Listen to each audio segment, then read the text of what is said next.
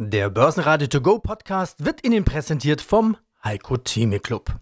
Werden Sie Mitglied im Heiko Theme Club. heiko-theme.de Der Börsenpodcast. Börsenradio Network AG. Das Börsenradio. Marktbericht.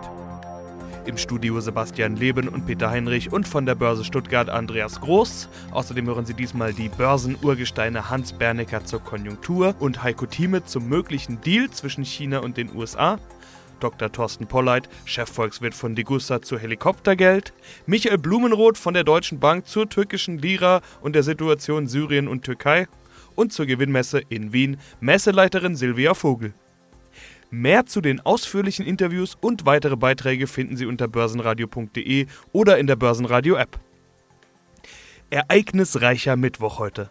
Den Amoklauf in Sachsen-Anhalt lassen wir mal aus, der hat keinen Einfluss auf die Börse. Es gibt aber Meldungen über einen möglichen Teildeal zwischen den USA und China im Handelskonflikt. Das ist auch der Grund, warum die Börsen heute fast überall grün sind. DAX plus 1% auf 12.094 Punkte. Die türkische Lira legte dagegen den Rückwärtsgang ein, hier ging es deutlich bergab. Grund, die Türkei hat ihre geplante Syrien-Militäroffensive gestartet. Donald Trump hatte wie zuletzt berichtet ja gedroht, dass er in Folge die türkische Wirtschaft zerstören wolle. Von ihm gibt es zunächst kein Statement dazu. Wichtiger für die Börsen ist aber ohnehin das China-Thema. Es ist eine, eine Stärke, die der DAX hier zeigt, der man auf den Grund gehen muss weil wir doch Belastungsfaktoren. Wir haben Rezession, wir haben drohenden Brexit, wir haben den Handelsstreit, den Handelskrieg, wo ja die Gespräche jetzt wieder aufgenommen werden sollen. Aber man hat sich doch verbal ziemlich ein eingeschenkt. China und USA, die einen sagen, ihr habt ja die Uiguren, die ihr hier nicht richtig behandelt, die anderen sagen, lasst uns in Ruhe, das ist ein ganz anderes Thema, das ist unser Thema. Und da hat man schon gedacht, oh, das mit dem Handelsstreit, das wird nichts, die Gespräche, die werden wieder äh, im Sande verlaufen. Aber jetzt haben wir hier nochmal einen richtigen Move gesehen im DAX und die Tickermeldung Kreise Doppelpunkt China offen für teilweisen Deal mit den USA. Ja, hoppala, was ist denn da wieder los? Also mit der Pistole auf der Brust, da verhandelt sich ganz anders, als wenn man irgendwie locker miteinander spricht, habe ich so den Eindruck. Also lange Rede, kurzer Sinn, dieses Hin und Her der Gefühle im Handelsstreit, im Handelskrieg, das geht einfach weiter und jede noch so kleine Meldung, die besagt, dass die Eskalation nicht weitergeht, wird schon als gute, als positive Nachricht wieder bewertet. Deswegen der DAX doch relativ stark. Und noch ein entscheidender Hinweis. Wir hatten wieder eine Rede gehabt eines Notenbankmitglieds in den USA und das ist ganz klar, wie die Anleger wieder ticken. Die haben gesagt, auch wenn es der Konjunktur schlecht geht, die Notenbank wird es richten. Da gibt es also die nächste Zinssenkung, da gibt es die nächste lockere Geldpolitik. Haben wir alles schon mal gehabt. Wir wissen ja, wie es geht. Die Pfade mittlerweile ausgetreten und diese Pfade wird die Notenbank wohl dann beschreiten, so zumindest das Kalkül der Anleger. Heiko Thieme, globaler Anlagestratege. Herr Thieme, es ist wieder eine Menge passiert seit der letzten Ausgabe Heiko Thieme Club. Vor allen Dingen ein echter Kursrutsch, aber dann auch eine Erholung. Ein wilder Oktoberritt bisher. Der Kampf um die 12.000 Punkte aktuell wie eh und je. Momentan sind wir drüber. Vier Faktoren sehe ich, die eine wichtige Rolle spielen könnten für die nächsten Wochen. Und das sind natürlich Donald Trump und seine Handelskriege, vor allem mit China, der offenbar gestartete Handelskonflikt mit Europa, die weltweit angeschlagene Konjunktur und am Ende des Monats schließlich der Brexit. Das ist eine ganze Menge und wir haben zu all diesen Themen auch einige Clubmitgliederfragen bekommen. Ich denke, wir müssen das ein bisschen sortieren und gehen das deshalb im Einzelnen durch, äh, sprechen jedes Thema an.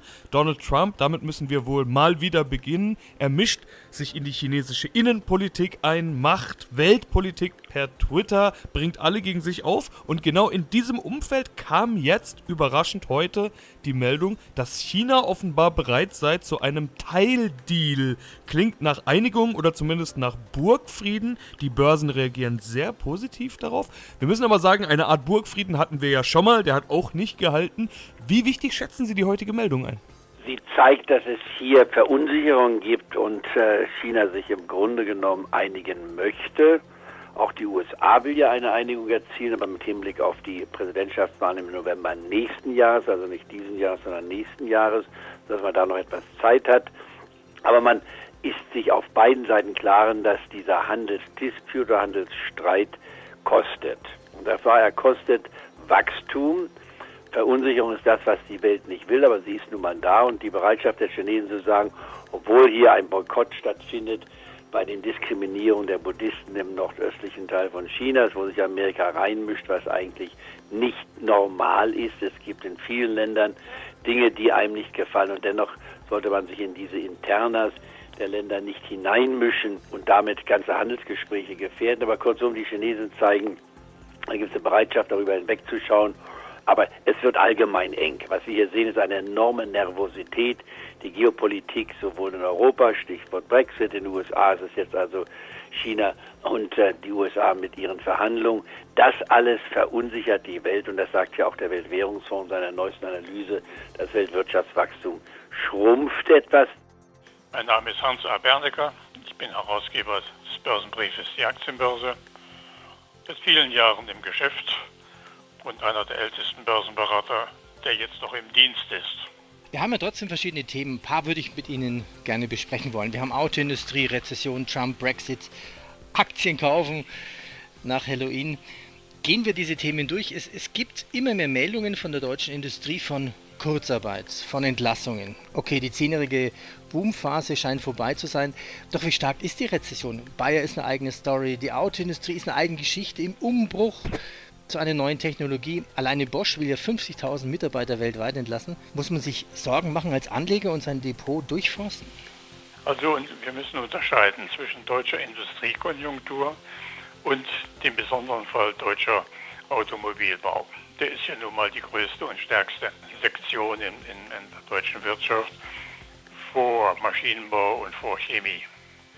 Wir haben eine Besonderheit zu bearbeiten in Deutschland, das ist der Umbau der gesamten Autoindustrie in ihrer Struktur der Modelle, also äh, vom Verbrenner zum E-Mobility. Das bedeutet, dass die gesamte Zulieferung und auch der Autobau selbst einen Strukturwandel vor sich hat, den es in dieser Form und dieser Größe wohl noch nie gegeben hat. Es gibt einen kleineren als Beispiel, das ist der Werkzeugbau vor etwa 40 Jahren. In Kürze gesagt bedeutet das, gut 30 bis 35 Prozent der bisherigen Kapazitäten und Produkten der Zulieferer fallen künftig weg. Damit auch etwa 300 bis 350.000 Jobs in diesen Sektoren. Das ist eine gewaltige Zahl. Die werden ersetzt durch andere Jobs, die anderen Bedingungen unterliegen, nämlich der höher qualifizierten Sektoren, nennen wir sie jetzt mal High Mobility oder beziehungsweise Hochtechnik oder andere Begriffe, bis zu KI. Das erfordert erhebliche Änderungen in der Firma selbst jeweils und natürlich in den Ausbildungen. Jetzt hatte ich vorhin gesagt, die Geschichten wiederholen sich, die Fragen wiederholen sich. Dann nehme ich doch gleich noch so eine Frage, die ich schon ganz oft gestellt habe. Was gibt's Neues bei Wirecard? Ja, täglich äh, grüßt Wirecard. Dieses Ping-Pong-Spiel geht weiter. Wirecard gestern tief abgesoffen. Anders kann man es nicht sagen. Da ging es über 4% abwärts. Man war jetzt nicht so äh, ganz zufrieden mit diesem Ausblick bis 2025. Das war vielleicht ein bisschen dünn, haben viele gesagt.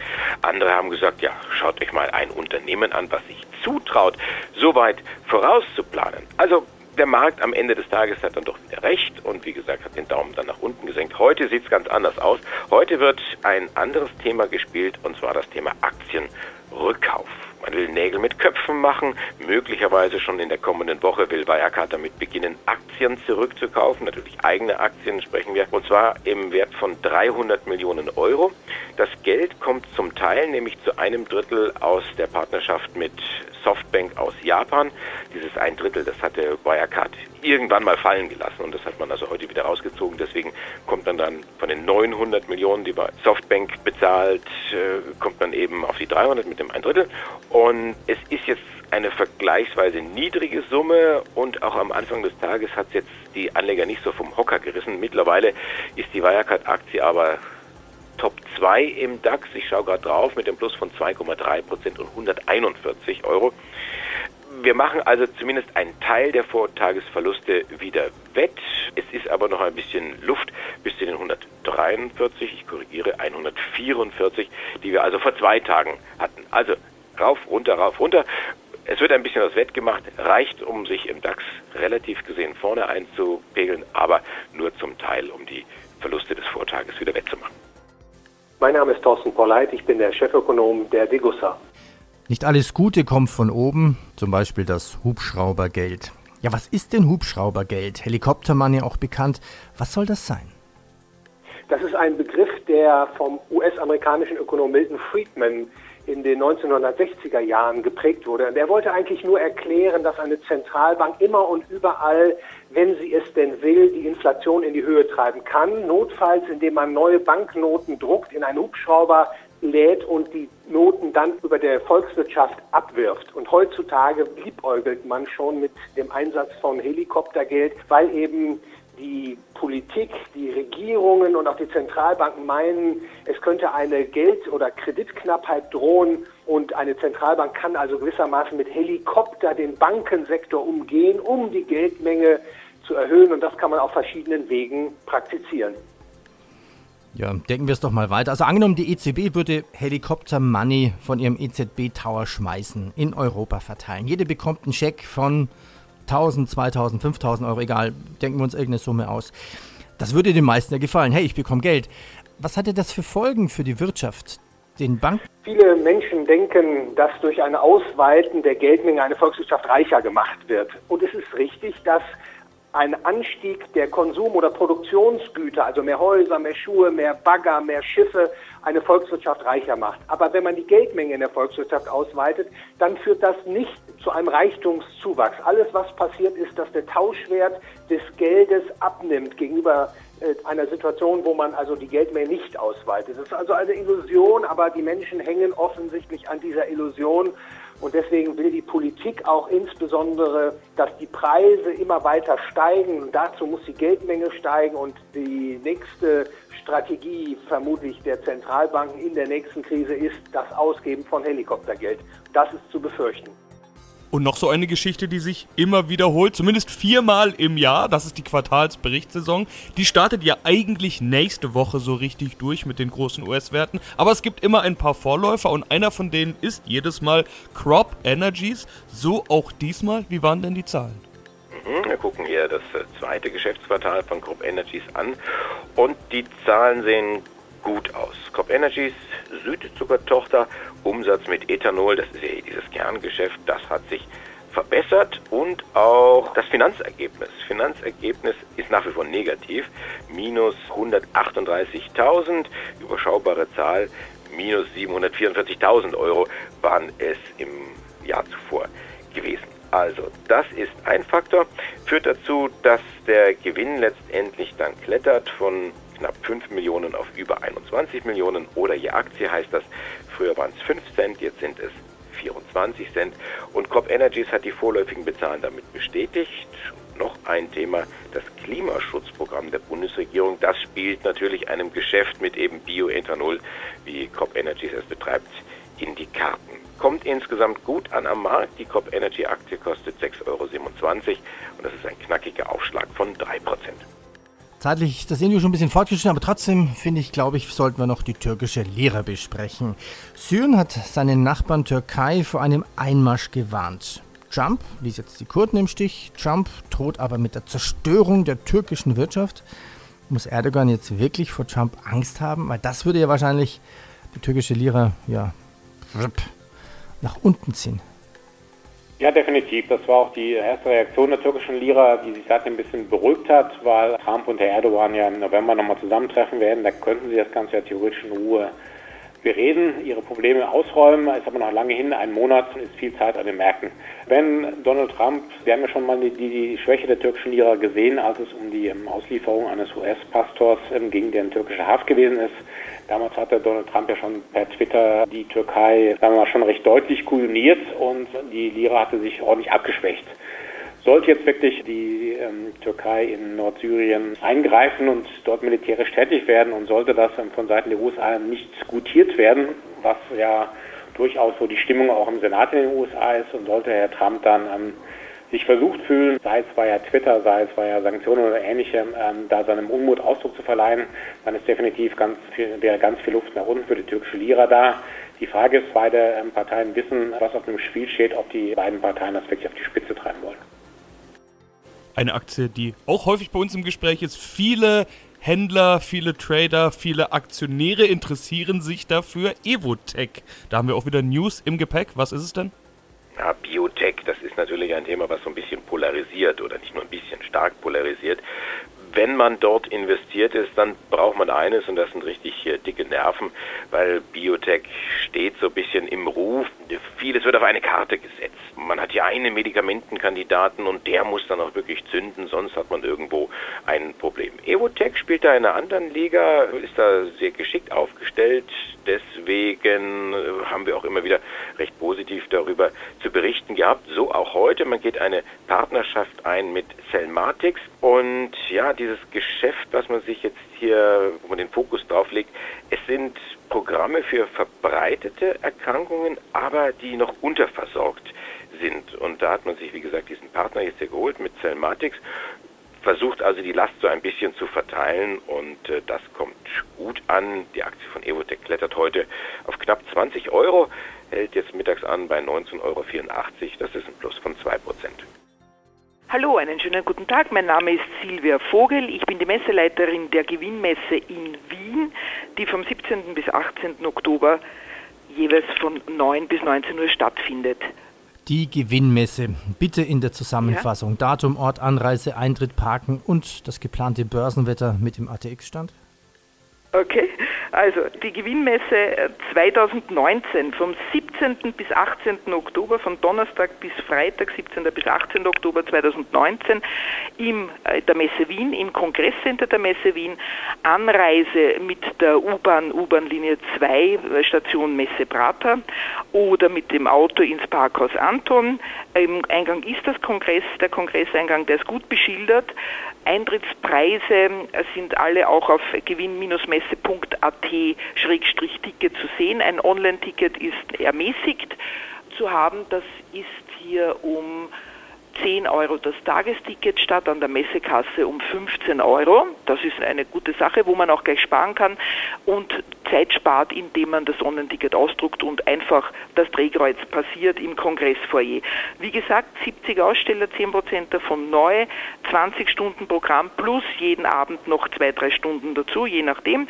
35 Stars Stunde auf der Gewinnbühne, 35 Vorträge alleine auf der Geldbühne, Seminare aller Orten und alles zu sehen auch auf nochmal www.gewinn-messe.at.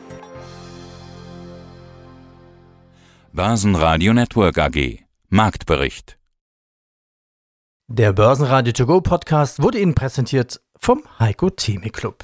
Werden Sie Mitglied im Heiko Theme Club. heiko-theme.de